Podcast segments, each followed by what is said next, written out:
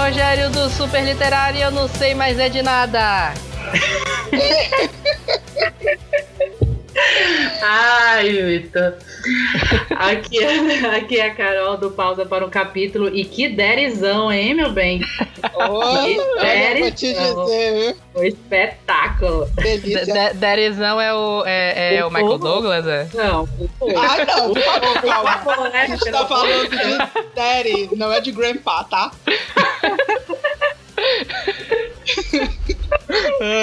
tá, vamos. Vai.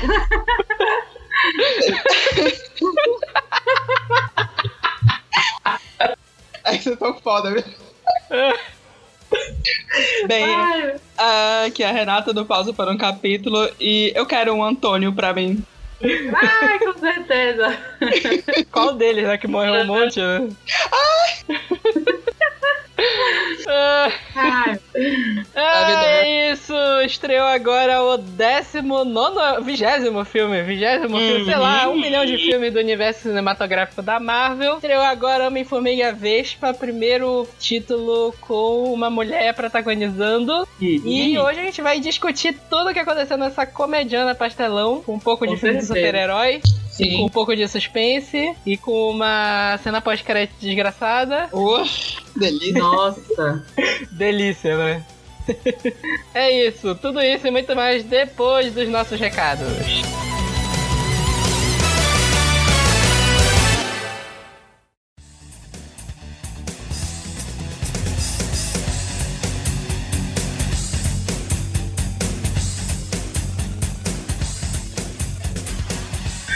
Fala pessoal, a gente tá agora aqui para fazer os nossos recados da semana. Hoje a gente não recebeu nenhum recado, nenhum e-mail e também não consegui fazer nenhuma da- das minhas enquetes lá no Twitter porque o tempo tá difícil.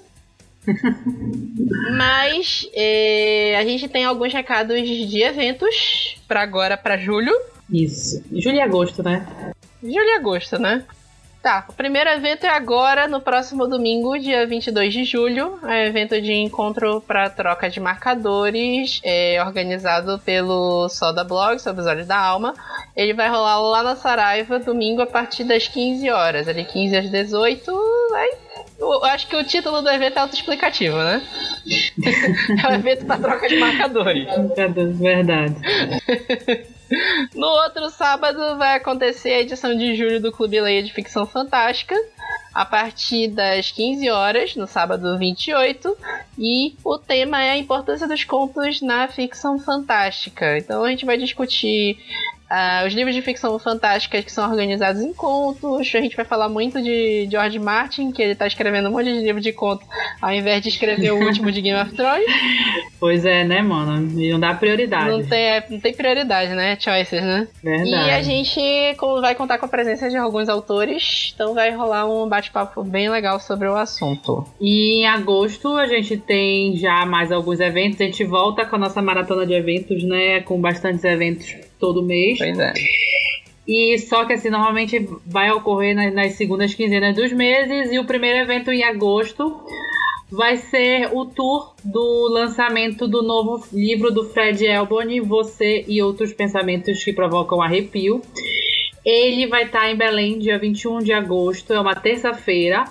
O bate-papo e o autógrafo vão ocorrer na livraria Leitura do Shopping Pátio Belém a partir das 19 horas. E, e nós do Pausa e o Super Literário vamos estar lá cobrindo o evento, ajudando vocês com as senhas, as fotos e tudo, pra dar tudo certo no dia. Já tem, olha, posso te garantir que já tem muita gente confirmada, tem mais de 200 pessoas confirmadas e interessadas, então, então cheguem cedo para conseguir uma boa senha nesse dia Vai ser competido. vai ser bastante competido. E no dia 25 de agosto a gente tem dois eventos que vão ocorrer na Livraria Leitura do Shopping Pátio Belém. É, são dois eventos que fazem parte da maratona de três anos do Soda Blog. O primeiro é em parceria do Soda com o Pausa para um Capítulo e a Globo Out, que é o, é o encontro de fãs do autor Vitor Martins, ele é o autor de 15 Dias, para comemorar o lançamento do seu novo livro, Um Milhão de Finais Felizes. Que a gente vai contar com a presença do capista do livro, que é o Helder, ele é um ilustrador paraense que fez essa capa maravilhosa do livro novo do Vitor.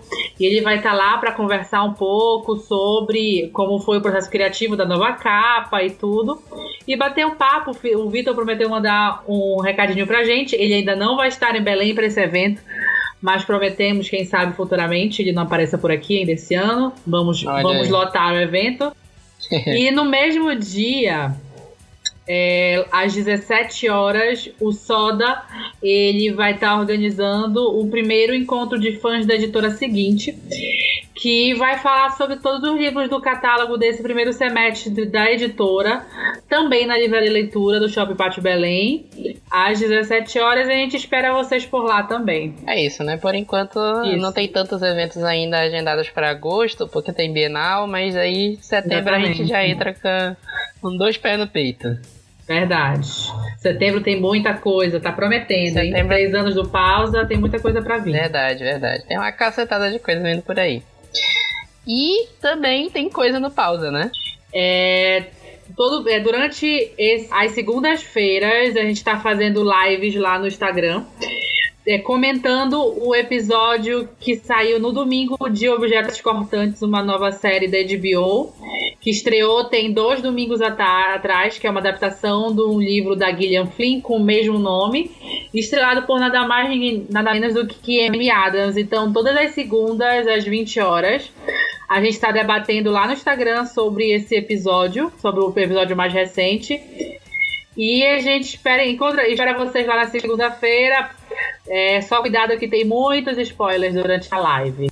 É, o ideal é que você assista o episódio antes de, de ver a live. Exatamente. O episódio é no domingo, dá tempo suficiente. Nossa, e os episódios são super curtinhos, assim, eles te dão, tipo, 50 minutos, mas o episódio não dura mais do que 45. E é jogo rápido, assim. Super, super dinâmico. Já teve dois, já teve duas lives. Tem episódio por episódio lá no, lá no site para você, a gente já discutindo o episódio também. Então, assim, tá valendo super a pena. É isso, né? Isso. E é isso. Essa foi a nossa sessão de recados de hoje. Hoje sem a Renata, mas vocês estavam duas semanas ouvindo só a minha voz, né? Então tá aqui de novo, a Carol. Verdade. E esses foram os nossos recados. E então fica aí agora para ver a nossa discussão sobre Homem-Formiga e a Vespa. Acompanhem. Verdade. Acompanhem lá.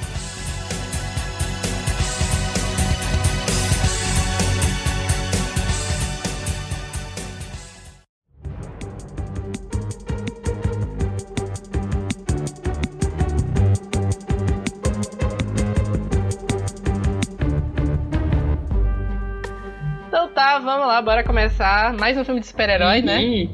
Uhum. Apesar de que eu acho que esse é o segundo que a gente tá falando no Supercast, né? Primeiro foi super-herói, né? É, de super-herói. Não, primeiro foi, foi ah, o Pantera. Pantera, terceiro, terceiro. É. E é. conseguimos sete meses de... O Supercast começou em abril, né? Não, foi em março. Então são quatro meses e a gente não falou de nenhum filme da DC ainda, porque a DC tá de vento e pouco esse ano, né? Eu já ia falar. A gente não teve esse prazer de falar mal do filme da DC, né, ainda por aqui. Por que a gente vai falar do. vai chutar o, o cadáver? Pra que isso? a gente pode fazer um, um supercast sobre o pôster de Aquaman que saiu.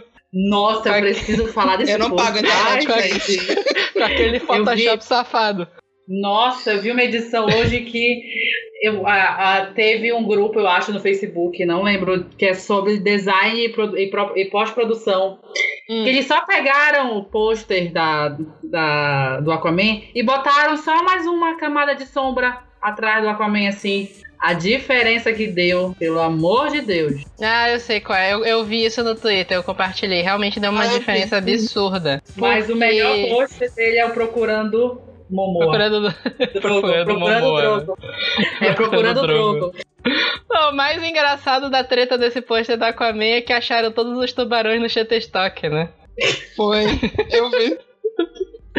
Mas, a gente falta isso, isso não é um problema, né? Todos os panners fazem isso, né? Mas ok, né? Mas disfarça. Isso aí já é o pessoal sendo ranzinza. É. é Mas esse episódio. Oi?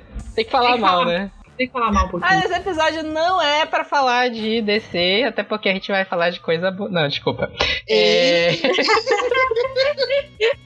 Esse episódio de hoje é pra falar sobre Homem-Formiga e a Vespa, a produção mais nova da Marvel. E a última desse ano do, do MCU, né? Uhum. Uhum. Agora só Capitã Marvel em fevereiro do ano que vem. Amém. E, mano, eu não faço a menor ideia do que, que vai acontecer a partir de agora. Mas, bora pro nosso primeiro bloco sem spoilers. A gente vai discutir a sinopse, discutir os atores, esse tipo de coisa, sem dar spoiler nenhum. Depois a gente vai pro nosso bloco com spoilers. Beleza. E aí, alguém tem a sinopse pra ler aí? Ninguém, ninguém pegou, né?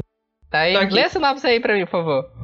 É, Scott Lang, Lang lida com as consequências de suas escolhas, tanto como super-herói quanto como pai. Enquanto tenta reequilibrar sua vida com suas responsabilidades como Homem-Formiga, ele é confrontado por Hope Van Dyne e Dr. Hank Pym com uma nova missão urgente. Scott deve mais uma vez vestir o uniforme e aprender a lutar ao lado da Vespa, trabalhando em conjunto para descobrir segredos do passado. É, É mais genérico impossível, né? é, você já ia falar assim, não falou absolutamente nada, ainda falou coisa diferente. falou coisas Mas tudo- diferentes do que acontece. Mas às vezes a sinopse nu- nunca condizem com, com o que tá acontecendo no filme, né?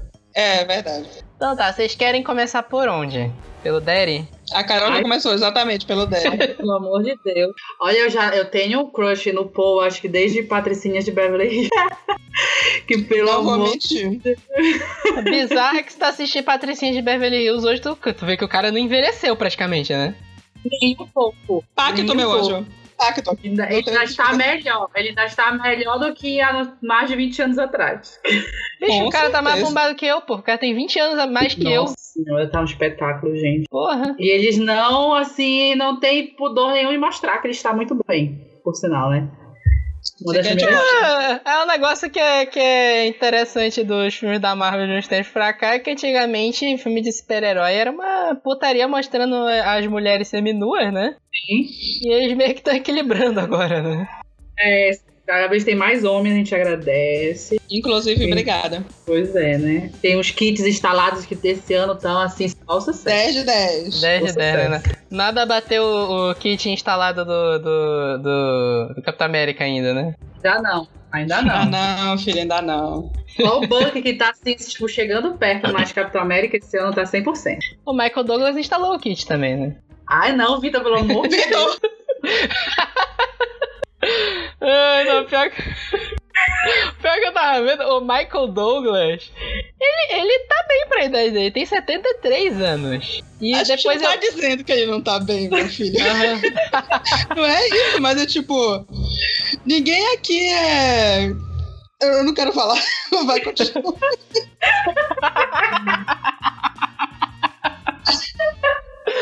Ai, não, mas o, o que foi, o que eu fiquei chocado é que eu tava lendo ainda agora a ficha do Michael Douglas, e aí eu linkei pro Kirk Douglas, que é o pai dele, e ele também tá vivo ainda. O cara tá com 101 anos. Pacto. Tá, é, mas essa tô Porque se, tu olha, porque se tu olhar a foto dele, ele é um velhinho, né? Tá com 101 anos, mas ele tá Aham. bem. Ele dá entrevista, ele tá, tá, tá, envelheceu bem, o cara. Tá com Verdade. saúde.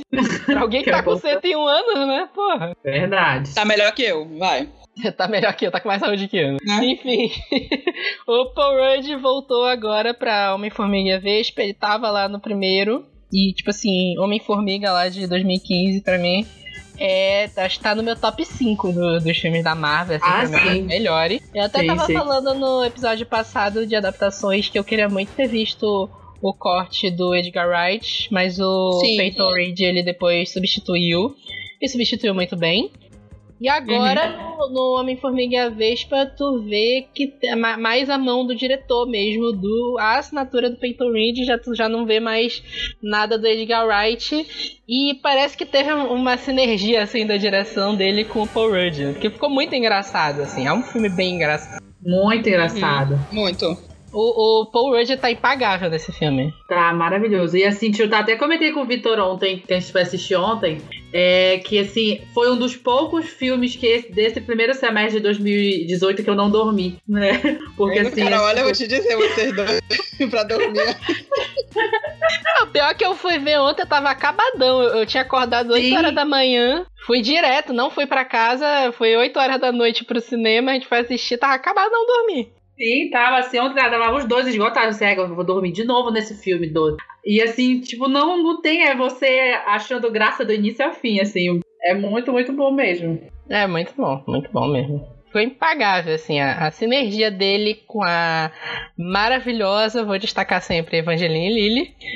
É, cara, assim, eu sou, sou muito fã da Evangeline Lilly desde Lost. Me dá um pouco de tristeza ela no Hobbit, mas a gente aceita, né? Todo mundo tem que pagar o aluguel. É, e que aluguel ela pagou com esse com o Hobbit, porque ela ganhou um caminhão de dinheiro com o Hobbit, então. Que, quem sou eu para julgar, né? E, uhum. cara, ela tá muito legal. Ela já era bem legal no, no primeiro filme, mas ela é uhum. bem mais coadjuvante no primeiro. E agora no segundo ela tá como protagonista mesmo. Porque na época que anunciaram o título do filme pra Homem-Formiga e a Vespa, a galera ficou é, se perguntando se eles tinham colocado isso só como golpe de marketing por causa de Mulher Maravilha.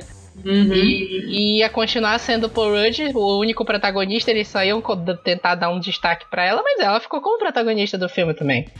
Ela, é, o humor dela, apareceu mais tá que maravilhoso. É, sim, é. o humor dela é maravilhoso, super ácido, assim, eu adorei.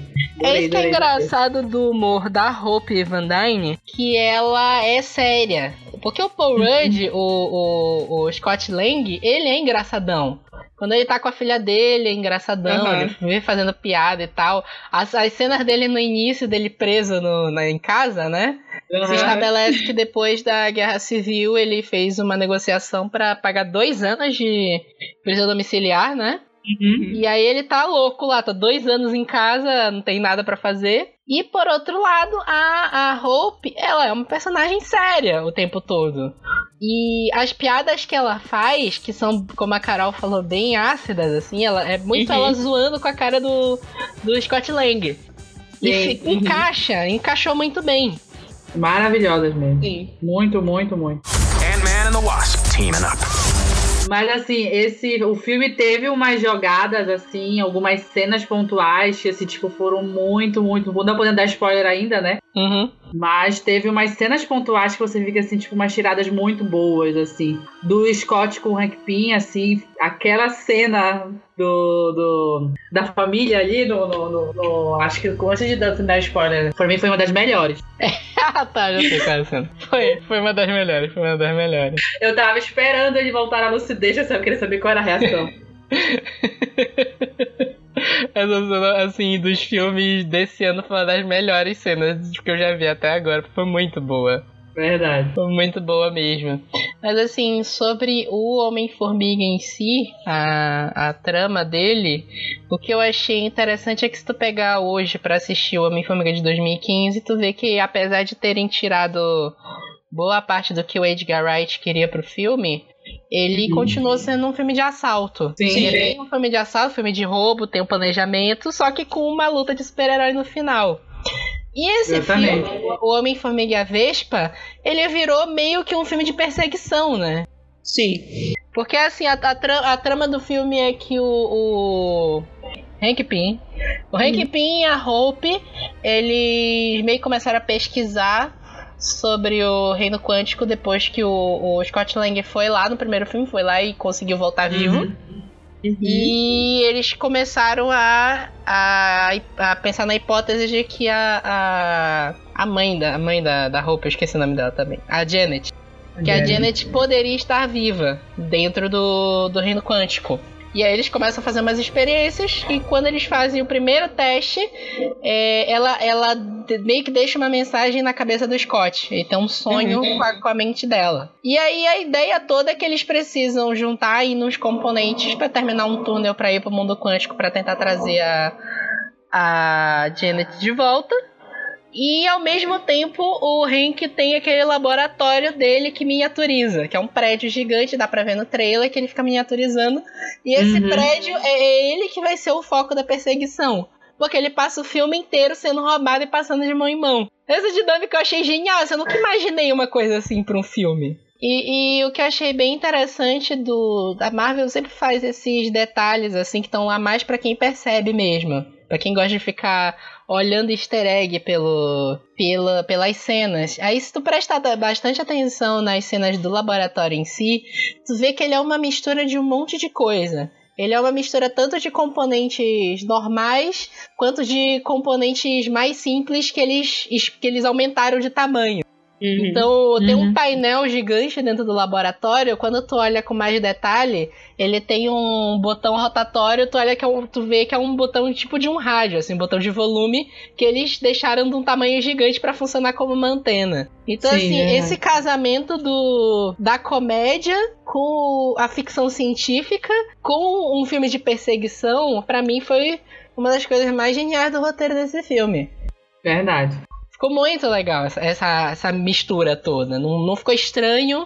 As piadas funcionam muito bem, que às vezes o filme da Marvel a gente tem umas piadas meio sem tom, assim, meio fora de hora. Que é uma coisa que a galera critica muito do filme do Doutor Estranho, por exemplo. Que era um filme que, em teoria, teria sido mais sério, mas de vez em quando eles fazem umas piadas. Foi meio, meio polêmico na época. Esse filme é um filme de comédia mesmo mas poderia acabar virando um pastelão sem graça. E não foi isso que aconteceu. Ele ficou um filme bem engraçado mesmo, que é legal de assistir. Ant-Man and the Wasp teaming up. E assim, o que foi aquele vilão? Aquele, aquele, até comentou que foi aquele mesmo que faz o, o vilão de Tomb Raider. o Alton. Ah, tá, o Alton é. Goggins. É o Sony. Mano, coitado, ele só, só faz papel de vilão, gente. Não, mas aí sabe que, o que, que é engraçado desse filme? Que o nome Formiga Vespa é basicamente o mesmo vilão do Tomb Raider. É a mesma coisa. É. Só que é. no Tomb Raider eles tentam levar a sério. Aqui, é gente, eles colocam desde a primeira cena, tu vê que ele é o vilão zoado. É o que eu já falei em vários podcasts, que é o estereótipo do, do engravatado aleatório. Sim, sim. É.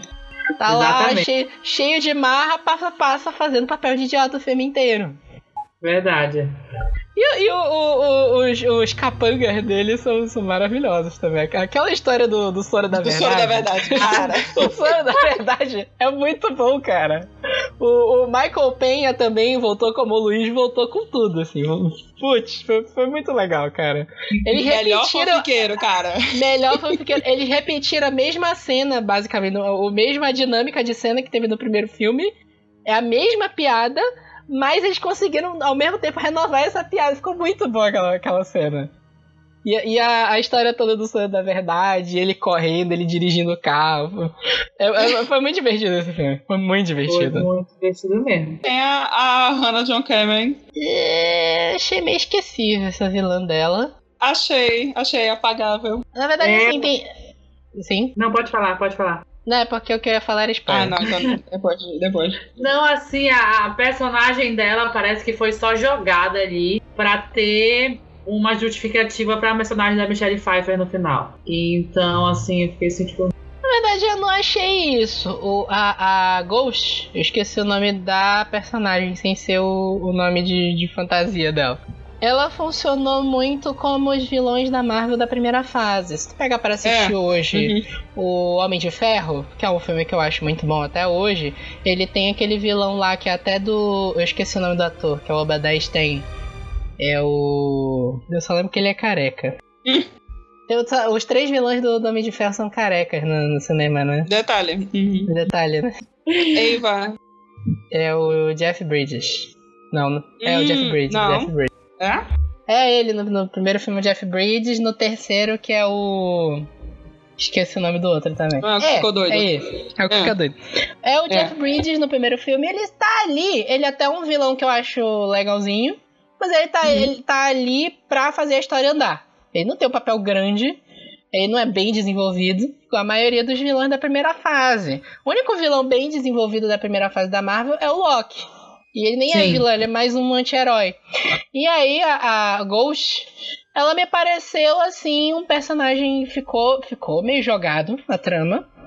Uhum. E a, apesar de que assim, o poder dela é bem legal, tem umas cenas muito boas de luta com ela. Uhum. E. Mas, tipo assim, é mais para desenvolver o personagem do Hank Pym e o personagem do Lawrence Fishburne também e meio que dá uma história, mais um pouco sobre o passado do Hank Pym e tal, e como isso se mistura com a Janet.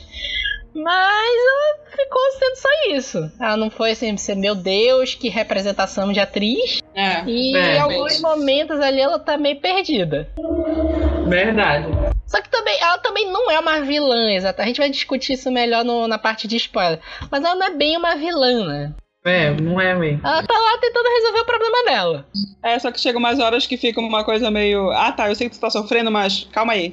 Sabe? Te fode Tentam- aí, né? Foda. É, te fode aí, rápido. E... É, já te fode volta. aí, eu tenho. Meu, meu problema é maior que o teu, te fode aí. É meio isso. É. Mas eu não sei, né? Não sei. Teve, como eu falei, o, o Lawrence Fishburne também. Provavelmente E- eu tô chutando que ele deu tchau pra descer, né? Já ia falar, já era Man of Steel 2 com ele se tivesse. Porque ele já não apareceu em liga, né? Tipo, ficou. O Planeta Diário na Liga da Justiça foi, ficou bem genéricozão, assim. Tipo, não mostrou, mostrava a Lois besteira e nem focou, porque teoricamente ele tinha um papel um pouquinho mais importante, né? É, mas aparentemente teve a treta dele, né? Com a DC. É. Teve? Provavelmente. Não, não tô sabendo. Teve. Teve na época da, da divulgação de. de Homem de Aço. Não, acho que foi Batman vs Superman. Foi. Ah, não, foi foi, Batman. desculpa, foi Batman vs. Não, foi Batman vs Superman, isso. Aí ele meio que chegou pra falar mal, aí a DC não quis renovar, a Marvel creu.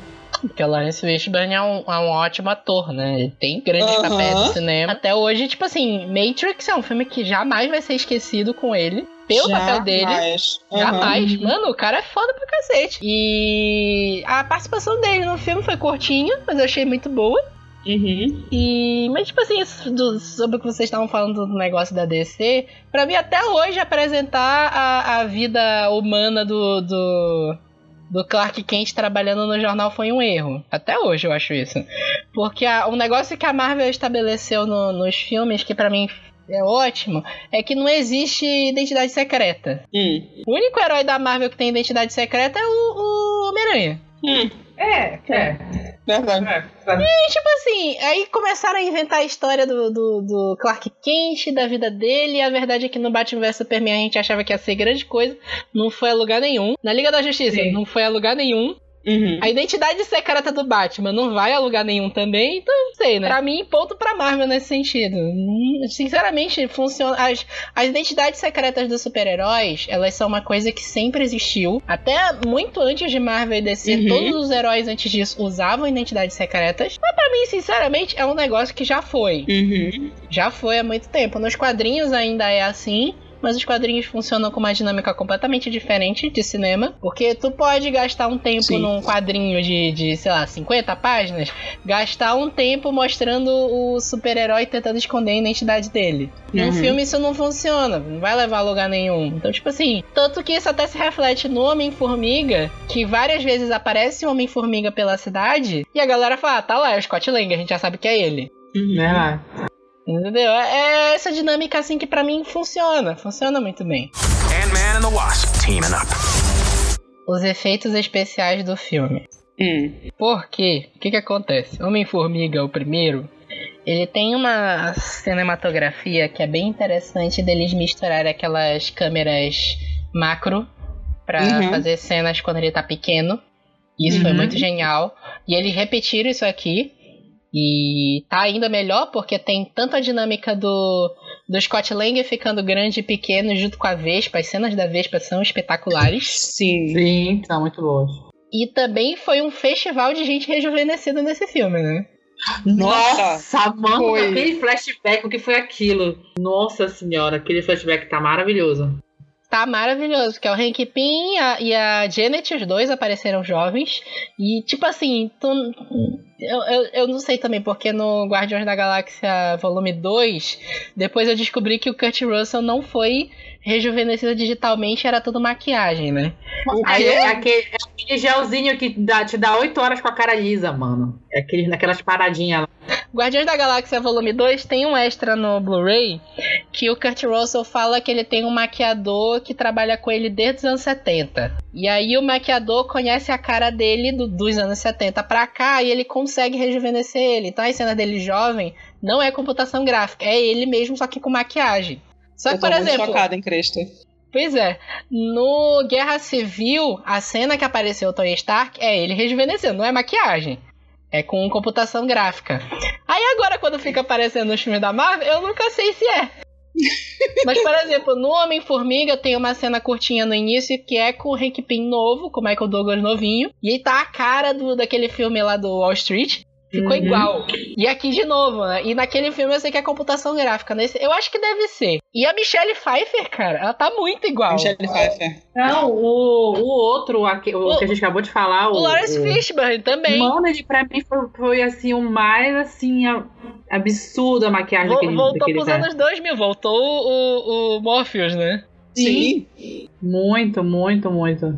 Pois é, só que aí, por um lado, as câmeras funcionam muito bem. E é essas rejuvenescimento e tal, efeitos especiais. Mas as cenas com o carro, eu. Teve umas cenas que estão bem mal feitas. Que é um negócio que tá vindo desde lá a Guerra Civil, tem umas cenas bem mal feitas, com perseguição de carro. O Pantera Negra, a cena de, de perseguição que tem nele já é um, é um pouco melhor que a do Guerra Civil, mas ela tem um. Tu vê umas cenas bem falsas, assim, sabe? Porque Uhum. tem umas cenas de perseguição com carro capotado. Tipo assim, Velozes ou Furiosos, tem umas cenas de perseguição malucas, mas o efeito especial é bom. E tu compra. O, o, e aí que tem umas cenas de perseguição, tem carro capotando, mas a, a física das cenas ficou muito louca. Às vezes, tipo assim, me incomodava pra caramba. Não sei se incomodou vocês também. Hum. Algumas sim, algumas sim. Teve uma cena na parte que eles estão lá pro final, já que tem uma, tem uma perseguição lá pro final. Que tem. No filme inteiro tem isso, né? Do carro crescendo e diminuindo. Mas é a, mais pro final que é o carro crescendo e diminuindo. E tem umas capotagens pelo meio. E tá, tá muito fake. Me lembrou os rinocerontes do Pantera Negra. Verdade. Mas, tipo assim, nada que deponha contra o filme. É só um destaque aqui de uma pessoa enjoada que gosta de analisar design dos filmes. Não incomoda. O 3D também não me incomodou, que os últimos filmes da Marvel estavam me dando dor de cabeça. Esse aqui, pelo menos, não deu. Não é grande coisa também, mas não incomodou. Então, tá ótimo. Preferia que não tivesse, né? Mas ok. Mas, assim, os efeitos especiais ficou meio que esse choque pra mim. Porque, por um lado, temos umas cenas no início, tem uns efeitos especiais espetaculares, como a gente falou. E às vezes tem umas cenas de perseguição que pecam um pouco, isso fica meio fake, a, a física das capotagens ficou meio maluca, assim, e tu não, não consegue acreditar. Mas, tipo assim, é um filme muito bom. Eu realmente, assim, recomendo muito que as pessoas vão ver no cinema. Principalmente pelo som. Sim. O som Muito. do filme, não, não a trilha sonora em si, mas o som do filme, ele tá muito bom também. Verdade.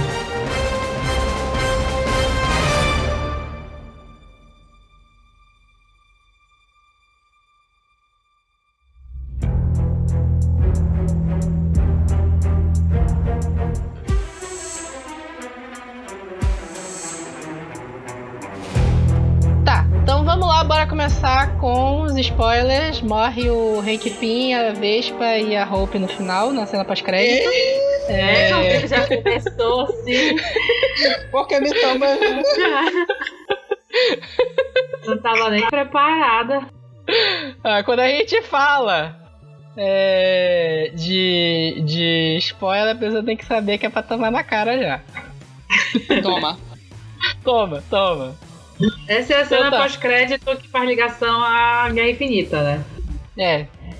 Que quem não viu Guerra Infinita não deve ter entendido porra nenhuma. Mas é. Cara, quem não assistiu Guerra Infinita, pra que vai assistir Homem-Formiga? A Sei, pergunta né? é: Verdade. Ah, eu conheço um monte de cinéfilo enjoado que falou que não queria ver Guerra Infinita porque era um monte de herói, mas que queria ver Homem-Formiga e Vespa porque o primeiro Homem-Formiga é uma obra de arte. Então, cu deles, Vai entender. chato do caralho. né? Ai, Não nem paciência, não. Sabe o que é isso? Isso é que não quer sair do armário de, de, de Marvete. Amigo, você tá torcendo já pra Marvel. Não, não, não interessa. Não vem com esse teu papo não de vir defender Batman vs Superman pra cá que não vai rolar. Ai, meu Deus. Começou bem o bloco de spoiler, né? Foi. Mas sim, vamos Tá. falar. Por onde vocês querem começar os spoilers? Agora que tu já começou pela cena pós-crédito, a gente vai continuar na cena pós-crédito. Não, tá. A cena pós-crédito, que é desgraçada, é depois que já resolveu tudo do filme. Uhum. E eles estão fazendo uma experiência com o túnel pro reino quântico e o Scott Lang vai lá pra dentro. Sim, sim. E bem na hora que vão tirar ele de lá, acontece e é, se liga com Guerra Infinita na hora que o Thanos mata todo mundo. Eu, é, Ou me- mata metade de todo mundo. Verdade, eu tive a sensação de que se ele não tivesse entrado pro quântico, ele tinha desaparecido também. Eu fiquei pensando isso. Sabe que eu fiquei? Eu fiquei com essa sensação. Como Sério, se o, gente? o, o mundo Porque, assim, reino tu- quântico protegesse ele. É, porque assim, tu leva em consideração que a formação que ficou de Guerra Infinita foi a formação original dos Vingadores, basicamente. E ele não faz parte. Não, não faz, não faz. Se bem que ficou Entendeu? máquina de combate também. Se bem que se tu pensar, o É, máquina de mas- combate tá desde o primeiro filme também, né? É. Exatamente. Pois é. E assim, tipo, eles precisavam justificar por que deixar ele ali, sendo que ele deveria ter sumido também como os outros. E eu fiquei com essa sensação. Na verdade, o que que acontece? Nos quadrinhos, o reino quântico, ele não é a realidade. Ele é o espaço entre as realidades. E aí já, já fica a minha palma aqui, porque todas as cenas no, no reino quântico são maravilhosas. Eu adorei aquela loucura, assim. Esse, esse tipo de loucura eu esperava ver mais no, no filme do Quarteto Fantástico. Só que parece que eles não têm coragem de fazer, tiveram coragem. A Marvel tem coragem de fazer no filme do Homem-Formiga. É uma psicodelia do cacete. Uhum. E tem uma cena de beijo do. Do Hank Pym com a Janet com um monte de fractal explodindo no fundo. Uhum. É, é lisérgico, assim, e é bonito ao mesmo tempo. Verdade, o, o Vitor tá filosofando hoje, né? Nossa. Como se, é, é- é como se os fractais fossem o pôr do sol e o casal se beijando. É porque, tipo assim, o Hank Pym e a Vespa, eles são um casal que estão sem se ver há, há, sei lá, 50 anos por aí. E aí o primeiro reencontro. Ei, mano, peraí, uns 30 anos. Quantos, 30, quantos anos né? que a Hope tem? Não sei. Sei lá, né? Vai, vai- eu tô lembrando em quanto é a idade deles. Os dois têm 70? Quantos, quanto de idade tem a. a... 30 e poucos. A 30 e roupa. 35, 35, 36. Tá, não importa a quantidade de tempo. Eles Sim, estão se sim, encontrando depois de vários anos. Sim. E prim- é o primeiro encontro deles e é interessante esse, esse- aqueles fractais, aquela loucura toda girando ali em volta. é. E, e acabou ficando uma cena legal, ficou uma cena bonita, de- com efeitos especiais legais também. Uhum. Eu achei bem interessante eles jogarem esse conceito no, no filme. Então, coisa do Peyton Reed. Né? Peyton Reed faz os filmes surtados. Mas Uhum. voltando pra, pra cena pós-crédito que a gente tava discutindo. E, e, e o, o Reino Quântico, é, é, a, a Janet até dá a dica pro, pro Scott. Ela fala assim: olha, tem os vácuos temporais, não passe perto deles. E aí nos Pois, quadrinhos. eu- isso, ficou muito. Olha, é essa a nossa conexão. Ficou muito jogado É. assim. No... É, verdade. Fica assim, olha, essa é a conexão com Vingadores 4, já Exato. sabe, olha aí. Só Uhum. faltou ela piscar pra tela. Por aí. É isso mesmo. Mas nos quadrinhos esses vácuos temporais levam a realidades alternativas. Eu não sei se eles vão adaptar exatamente isso pra Vingadores 4. Eles vão usar realidades alternativas. Ou se eles só vão usar a viagem no tempo mesmo. Provável, então. Pois é, é aí que eu falo que eu já não sei mais de nada. Porque tu sabe que no, no último filme vai ter os Vingadores que sobraram. Eu sei. Uhum. Tu sabe que tem uma cena que se passa na Em Nova York, né? Do primeiro? na, na Batalha de Nova York do primeiro filme. Uhum. E a gente sabe que vai ter Homem-Formiga no meio, por- porque já tem É. cena gravada com, com o Paul Rudd. E tu sabe que em algum lugar vai entrar a Capitã Marvel. E É. em algum lugar vai entrar o Thanos também. Só que, tipo assim, eu não faço a menor ideia. Eu não sei o que, que dá pra fazer. perdido. Eu, tipo assim, perdidaço. Perdidaço. Eu não sei o que, que dá pra, pra acontecer nesse filme agora. A cena, a cena pós-crédito, é, ela teve a intenção de vir ajudar, só foi, acho que foi complicado nessa cabeça mesmo do que vai vir aí nessa Mas é negócio. aquela É. coisa, é, é legal de, tá, de ter esse inesperado. A única parte ruim é que a gente fica nessas teorias doidas, né? É. Mas, mas isso um é- ano até chegar a isso. Isso é uma coisa que ninguém imaginou, que depois que Guerra Infinita ia ser impactante daquele jeito, e que a gente ia ficar tão a ver navio em seguida. É verdade. Porque Verdade. assim, pesquisa e teoria sobre Vingadores 4 na internet, eu não achei nenhuma satisfatória, assim. Uma que encaixe todos esses elementos que tu sabe que tá no filme de uma forma que faça sentido. Eu já li um monte de teoria sobre o que vai acontecer em Vingadores 4, o que, que pode de, de luta, o que, que vai acontecer com Thanos. E até Aham. agora ninguém acertou encaixar a, mesma, a Capitã Marvel Uhum. nesse meio. É, é isso que eu tô. Eu fico meio confuso. Só espero que não joguem ela do nada no meio do filme. Eu espero que isso não aconteça, de verdade. Não, não, não, não. Verdade. Acho que não. Acho que, se bem que eu acho que a eles não vão chegar e fazer isso agora, né? Exato. Enfim. A gente começou pelo final, né? Ah, mas tudo bem. Pois é, né? É, tudo bem, tudo bem. A culpa é minha. Mas eu fiquei seguir. muito satisfeita que pelo menos não terminou daquela maneira. Eu não sei nem se, se tá no Supercast de Guerra Infinita a nossa teoria de que ia acabar ele abraçando a filha e a filha. Minha filha desapareceu Virando nos pó. braços dele, né? Olha, quando terminou, quando passou essa cena pós-crédito, eu falei, ai, graças a Deus não terminou daquela maneira, eu tava pronta pra chorar, gente. Mas se tu voltar do, de Guerra Infinita, tu vê que a Carol acertou, que ela falou que achava que o Rei Kipin ia morrer. É, Sim, sim. Eu achei uma sacanagem. Eu achei muita sacanagem terem matado a Janet. né? Porra, mal voltou, já foi, morreu. A mulher mal voltou já morreu, cara. Porra. tadinha. Mas a gente sabe que ela volta. É, não, O, não te preocupa com isso. o Sebastian Stan já deu um spoiler pra gente. Desgraçado. Pois Vai é, todo mundo né? voltar, vai todo mundo voltar.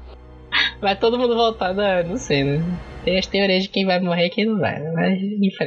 Ant-Man and the Wasp teaming up. É, a gente pode começar falando da Ghost, que era o que a gente já tava discutindo no, Sim, sim, no sim, primeiro bloco. Que aqui se estabelece que. E aí não, não ficou nenhum momento quem, claro quem tava falando a verdade, né? Mas se estabelece que o pai da, da Ghost, ele trabalhava com o Hank Pym. Sim. E em algum momento, ou ele foi demitido, ou ele se demitiu, e aí a gente não sabe qual das duas versões é a verdade. E ele tentou continuar as experiências de, com o Reino Quântico sozinho, deu uma cagada, ela explodiu. Morre Uhum. ele e a esposa, e a filha deles, que é a, a Ghost, ela fica meio. Eu, Ela sofre as esqueci a- consequências, né? Pois é, eu esqueci o a- termo a- que a eles expressão. usaram. É alguma coisa sobre densidade temporal, uma coisa do gênero. O corpo Uhum. dela, ele, ele tá inconstante. Ele tá meio que indo e voltando do. do. do, do- dessa. O corpo dela ele tá sendo destruído toda hora. Destruído e Uhum. reconstruído. E por isso que ela consegue atravessar paredes, ficar intangível, esse tipo de coisa. É, ela fala como se a matéria que o corpo dela é produzida tivesse desaparecendo. É, a como se matéria. estivesse sendo afetado. A cada segundo o corpo dela é afetado, os átomos dela mudam de, de densidade e ela sofre com uma dor absurda por causa disso. E a roupa que ela usa nem é uma roupa mesmo, é mais uma contenção para ajudar ela a sofrer menos. E o personagem do Lawrence Fishburne, que no- nos quadrinhos ele é um outro super-herói que é o Golias. Não sei se vão adaptar isso pro. Bem que adaptaram, né? Porque ele usa o poder do- das partículas PIN para crescer, né? Se estabelece isso. Sim. Naquela sim. piada maravilhosa dele com o Scott Lang. Dos 20, cent- dos 20 É, do- metros. dos 25 metros, né? 25. Ah, E ele meio que ajudou o personagem da Ghost. E eles meio que estão Uhum. meio juntos para tentar pegar o laboratório. Uma boa parte da perseguição com o laboratório são eles que estão tentando roubar para poder fazer uma experiência e retirar a energia da Janet pra colocar a Ghost. Para o corpo da Ghost voltar ao normal, vamos colocar assim. Sim. Então, tipo assim, ela não é exatamente uma vilã, ela tá sobrevivendo, né? E aí É. ela tem uma esperança de parar de sofrer essa dor. E aí no meio do filme eles meio que estabelecem que agora a roupa dela já não tá mais fazendo efeito, meio do nada, assim. Eu achei meio, meio jogado isso. É, tá tipo assim, ó, daqui a duas semanas você vai morrer. E aí se insere um senso de urgência nisso também. Eu achei. Eu achei meio. Essa parte aí de colocar o senso de urgência meio jogada, né? Mas ok. ficou, ficou meio. Aí a trama toda vai girar em torno disso. O Hank Pym, a Hope e o Scott estão tentando juntar os equipamentos para fazer a experiência para trazer a Janet de volta. Uhum. O, a Ghost e o, o personagem do Lawrence Fishburne estão tentando pegar o laboratório para ajudar a Ghost. E tem o, o Sony, que é o, o engravatado aleatório da vez, que ele tá lá sem, meio que sem propósito, né? Ele descobre o que a- as experiências que a Hope estão fazendo, tá fazendo é com o Hank Pym, e ele fala, ah, isso aqui deve valer muito dinheiro, eu quero esse laboratório meio, meio aleatório também. A, a- O que ele quer fazer, né? É verdade. E aí se estabelece toda esse, a, a trama meio que gira em torno tanto da experiência para se salvar a Janet, para abrir o túnel para o mundo quântico, quanto essa perseguição para pegar o laboratório toda hora. Que é bem legal também, é bem legal. É, ele deixa o livro, o livro já. Ele deixa o filme bem dinâmico, né? Ele deixa tudo bem rápido, assim. É, e aí acaba tendo mais cenas, tanto do. A cena do, do Scott Lang da Hope na escola da, da filha do, do Scott. Que eles, eles vão lá para pegar a roupa antiga do, do Homem-Formiga, a roupa do primeiro filme. Ai, maravilha! Que ele usou, no, que ele usou na, na Guerra Civil, que ele fala que destruiu, mas na verdade ele escondeu ela dentro de um troféu que vai parar na mão da filha dele. E ela leva ele pra escola. E eles têm que ir lá tentar pegar a roupa. E aí sai a roupa, a roupa nova do, do Scott tá com um problema. Aí ele fica crescendo e diminuindo toda hora, não consegue controlar direito. Gera umas cenas muito engraçadas. Não, ele como criança e os dois tirando sarro da cara dele pelo tamanho. Foi maravilhoso. Assim, a dinâmica da Hope com o Scott já vinha funcionando desde o primeiro filme. Mas uhum. um negócio que para mim foi novidade e funcionou muito bem é o Hank com o Scott. Verdade, a dinâmica foi muito bacana. Que tem tanta piada dos dois, porque o, o, o Hank tá puto com o Scott, porque ele usou a roupa do, do Homem-Formiga sem autorização na, na Guerra Civil. Uhum. E aí uhum. acabou gerando toda essa confusão, porque a, o Hank e a Hope estão sendo perseguidos pelo FBI. E fica tanto eles trocando farpas, quando depois fica essa, essas piadas meio de, de sogrão, sabe? Cara, essa é. dinâmica de, de comédia romântica funcionou, assim, casou perfeitamente com esse filme. Foi porque tirou aquele peso, né, da, daquela seriedade dos outros dois filmes do, desse ano, então eu não, não vi problema nem, nenhum com isso. É, tirou, tirou, mas a seriedade é um filme bem engraçadão. Essa, essas tiradas do, do Hank são geniais. E, tipo assim, é um filme que tu não para de achar graça. Toda hora tu tá achando graça com uma piadinha nova. Algumas piadas, é, inclusive, bem cretinas. E tem aquela piada que tu. Porra, por que, que eu tô rindo disso? E tem umas piadas também que são geniais, cara. Geniais. Ah, eu vou assistir esse filme de novo. Porra. Ant-Man and the Wasp teaming up. Assim, eu só achei que a Michelle Pfeiffer fosse aparecer um pouco mais. Né? Eu achei pequena a participação dela. Confesso que, que esperava um pouco mais dela. Menina, pra Mas... falar a verdade, eu fiquei surpresa com o tempo dela de tela, porque eu pensei que eles fossem trazer, tipo, ela lá no último do último do último segundo, tipo. Cheguei. Não, mas assim, ela até teve um, um, tempo. Não, se bem que se tu pensar, ela tá aparecendo desde o início do filme. É. É, porque é, aparece ela no, no, na, na, no sonho do Scott. Sim, ela, tem, ela é, jovem. tem flashback. Uhum. Uhum. Tem flashback com ela, tem a cena que a gente tava conversando do Paul Rudd com a, com o Hank Pym. Que, que ela a... meio que meio que o santo baixa no porco.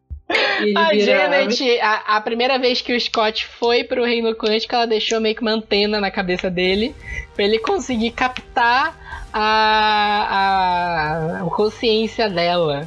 E aí a primeira vez que eles abrem o, o túnel quântico no filme, ela se manifesta nele. Nossa, Ele segurou é a mão. extremamente engraçada. O Hank Pym e o Scott de mão dada. É muito engraçado. Impagável, assim, muito engraçado. Mano, eu tava esperando a hora dela beijar ele. Sem sacanagem. É, Olha, ele esperando. Teria sido muito engraçado. Ele foi, beijou a testa da filha. Eu falei, agora. Segura agora. É fanfic. Bora. Nem a fanfic, né? Mas aí quando, quando ela vai embora, né? E volta o Scott e a consciência, eles estão de mão dada. É. é muito engraçado essa cena. Ai, meu Deus.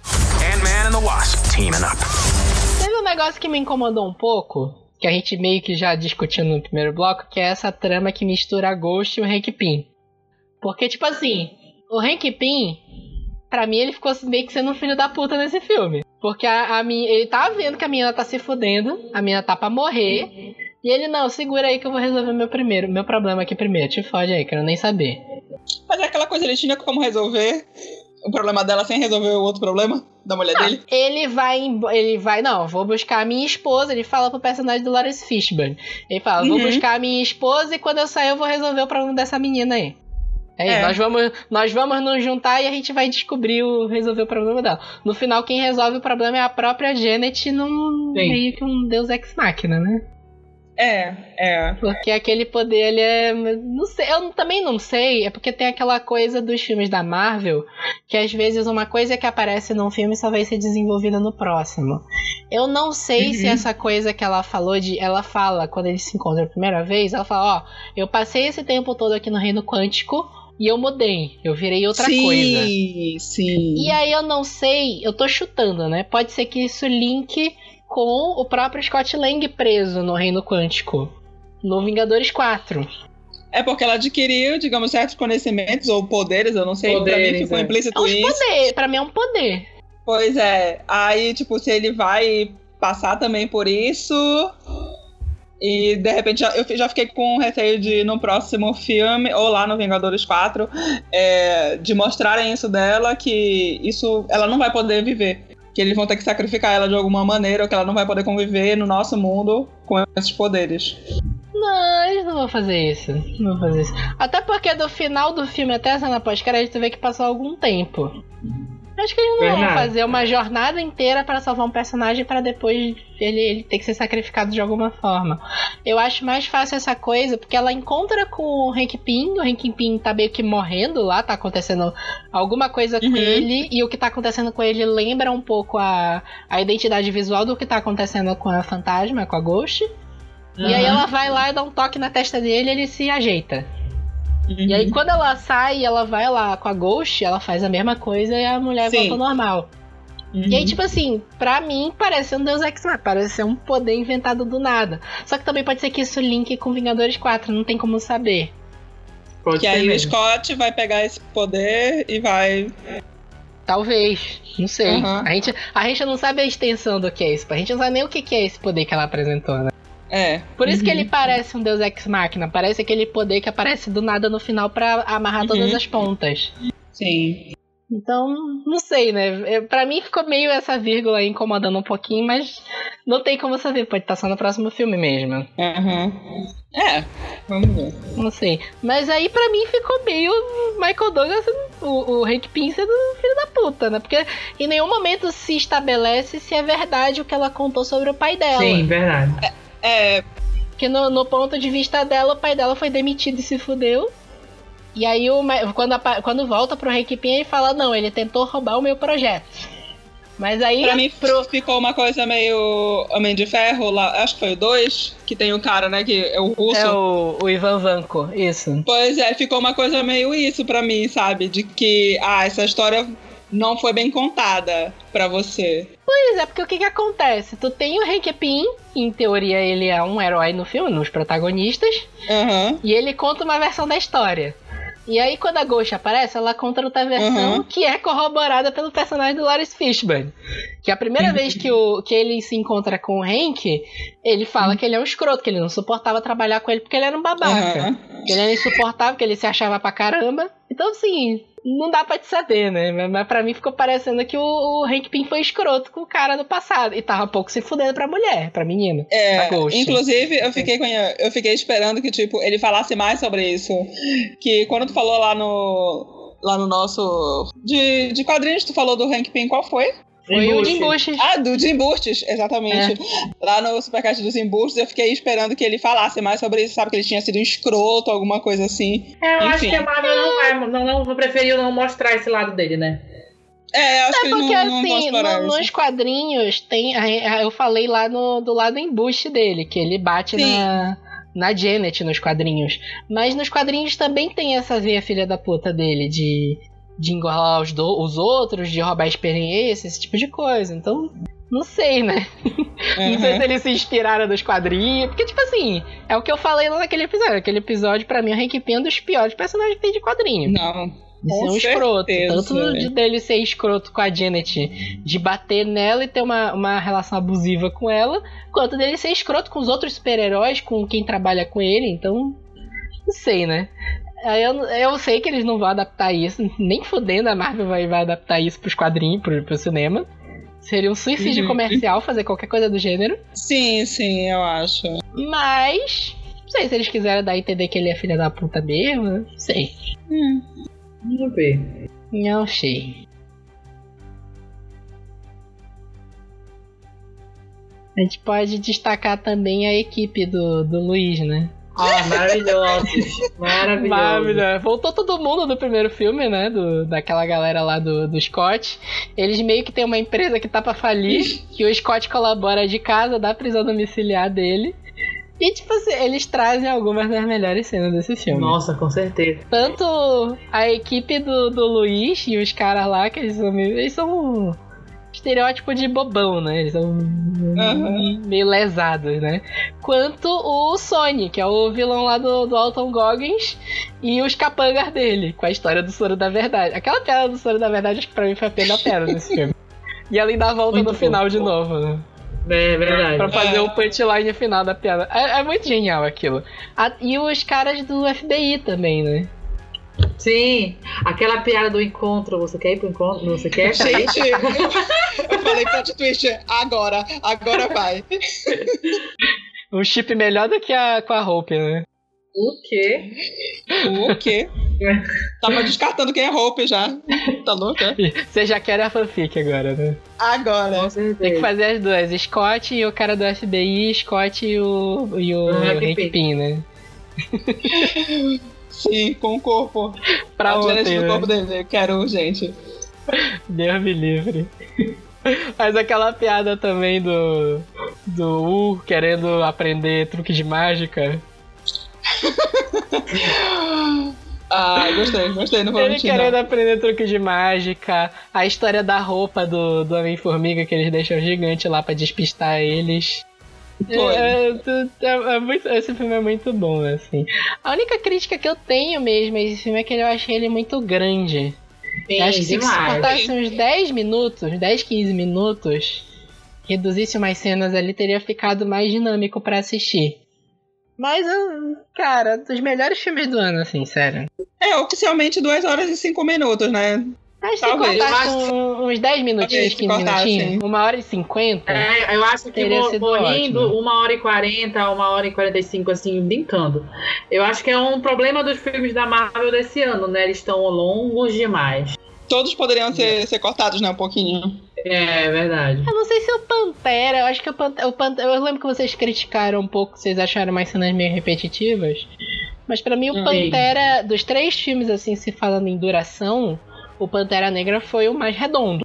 O Guerra Infinita, ele pra mim deu uma, uma empurrada ali, encheu um pouco de linguiça, mas nada que me incomode.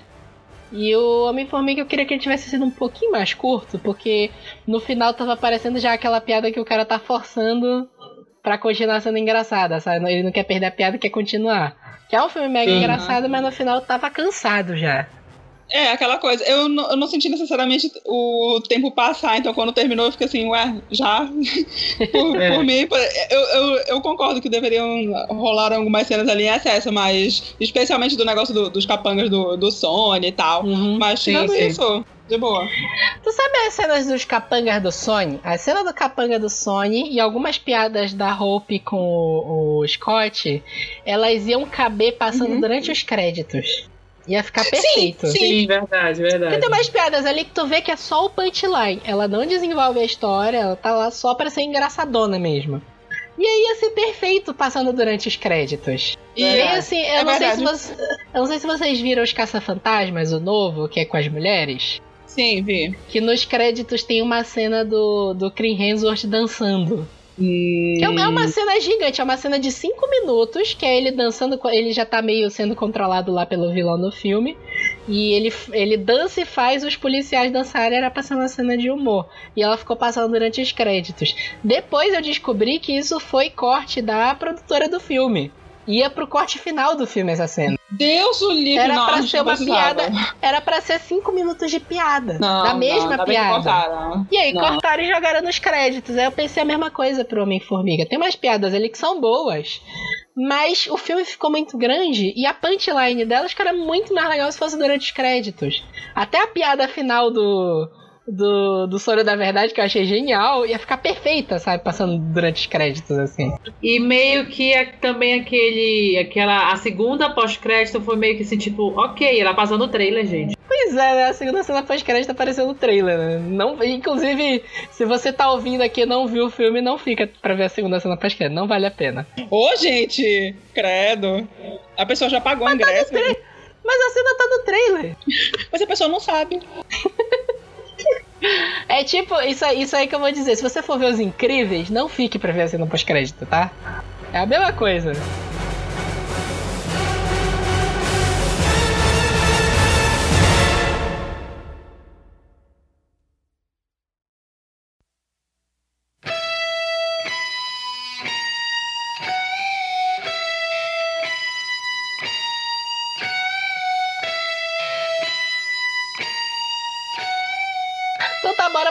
Bloco com as nossas notas finais.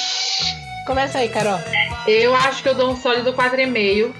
Assim, não Olha, mais que isso. Porque eu tive essa sensação também do, das, de algumas piadas, do, em Hum. relação ao tempo. Que Hum. provavelmente podia ser redu- sido reduzido bem consideravelmente. Mas fora isso, tá assim. Sinceramente, tá aqui assim, tipo, Lugar Silencioso, Homem-Formiga, Guerra Infinita. Pra mim. Nossa. Entendeu? Os três primeiros desse ano por enquanto. É, é uma boa, verdade. E tu, Renata? Eu dou. Eu dou 4.2. Vocês ficaram apontando as cenas, a- o negócio da- das cenas de, de perseguição, aí eu fui tirando. É, é- é a minha, A gente é sempre assim. é a minha vingança por jogador número um. ok, amigo, tá bom, não precisa ficar magoado. É, e eu, eu dou um 4 pro filme. É um filme bem divertido, mas como eu falei, teve umas coisas assim que me incomodaram um pouco no filme. Não gosto de Deus Ex Machina, apesar de que tem alguns Deus Ex Machina da Marvel que eu aceito. Mas no todo é um filme muito legal, é um filme que super vale a pena ver no cinema. E, putz, recomendo pra todo mundo. Recomendo muito mesmo. Eu acho isso, que é uma pegada Ah, diferente. tá. É, eu acho uma pegada diferente da, da- de algumas coisas que a Marvel vem lançando, somente esse ano. Mas é um filme que eu gosto desde o primeiro, assim. Tipo, eu acho que eu tava mais na expectativa por esse segundo filme do que por Vingadores, assim. Porque, assim, tipo, eu, eu adorei, adorei o primeiro filme. Adorei mesmo o primeiro filme. Então, assim, pra mim foi uma, foi uma boa surpresa. É porque se a gente lembrar também do, do episódio do Pantera Negra, que a gente tinha a expectativa de que Guerra Infinita ia ser uma farofa gigante, né? E no Hum, final foi um é. filme mega dramático, né? Realmente Nossa. a nossa expectativa ainda tava maior pra Pantera Negra. A minha expectativa maior esse ano era Pantera Negra. Mas no Sim. final acabou que os três filmes me surpreenderam bastante bem, né? Não, não mal, que às vezes o filme Uhum. te surpreende pra mal. Verdade. É um filme, assim, divertidíssimo, um filme pra toda a família, né? Uhum. Verdade. Acho que é por isso que eles não fizeram o, o Paul Rudd beijando o, Hank Pym pra não chocar a família tradicional brasileira, né? Poxa. Poxa, então ficamos só na vontade. Ficar só na vontade. Mas na minha cabeça beijou. Beijo. Bora esperar as cenas extras desse filme. Verdade. E que venha Capitã Marvel, Vingadores 4 e Homem-Formiga 3, que provavelmente vai ter, né? Ai, por favor. Se Provavelmente. fizeram Thor. Se fizeram Thor três filmes antes que lhe prestasse, por que não faz Homem-Formiga 3? Pois é, eu já ia perguntar, né? Vai sair o terceiro do Homem-Formiga? Ah, com Será? certeza. Com certeza. Com certeza. O, o Homem-Formiga, inclusive eu, eu ouvi uma teoria no Omelete, na live, que eu Ah. queria muito que isso acontecesse. Que Conta. o, o Homem-Formiga 3 deveria ser um filme que vai ser o casamento do Scott com a Hope. Aham. E, no- e- e o filme inteiro eles estão com uma missão e mistura com essa história do casamento, deles tentando chegar no casamento. E faz uma, uma comédia romântica no meio disso. Ia, ia ser muito legal. Homem-Formiga e Família. Gostei. Ia ser, ia ser legal, ia ser ótimo. Ai, meu Deus. Ant-Man and the Wasp teaming up. e é isso, pessoal.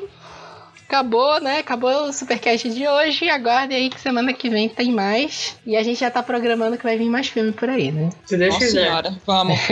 Tô- eu tô esperando uma farofa impossível pra próxima semana. Semana que vem, já, já, já tirei até o dinheiro, rapaz.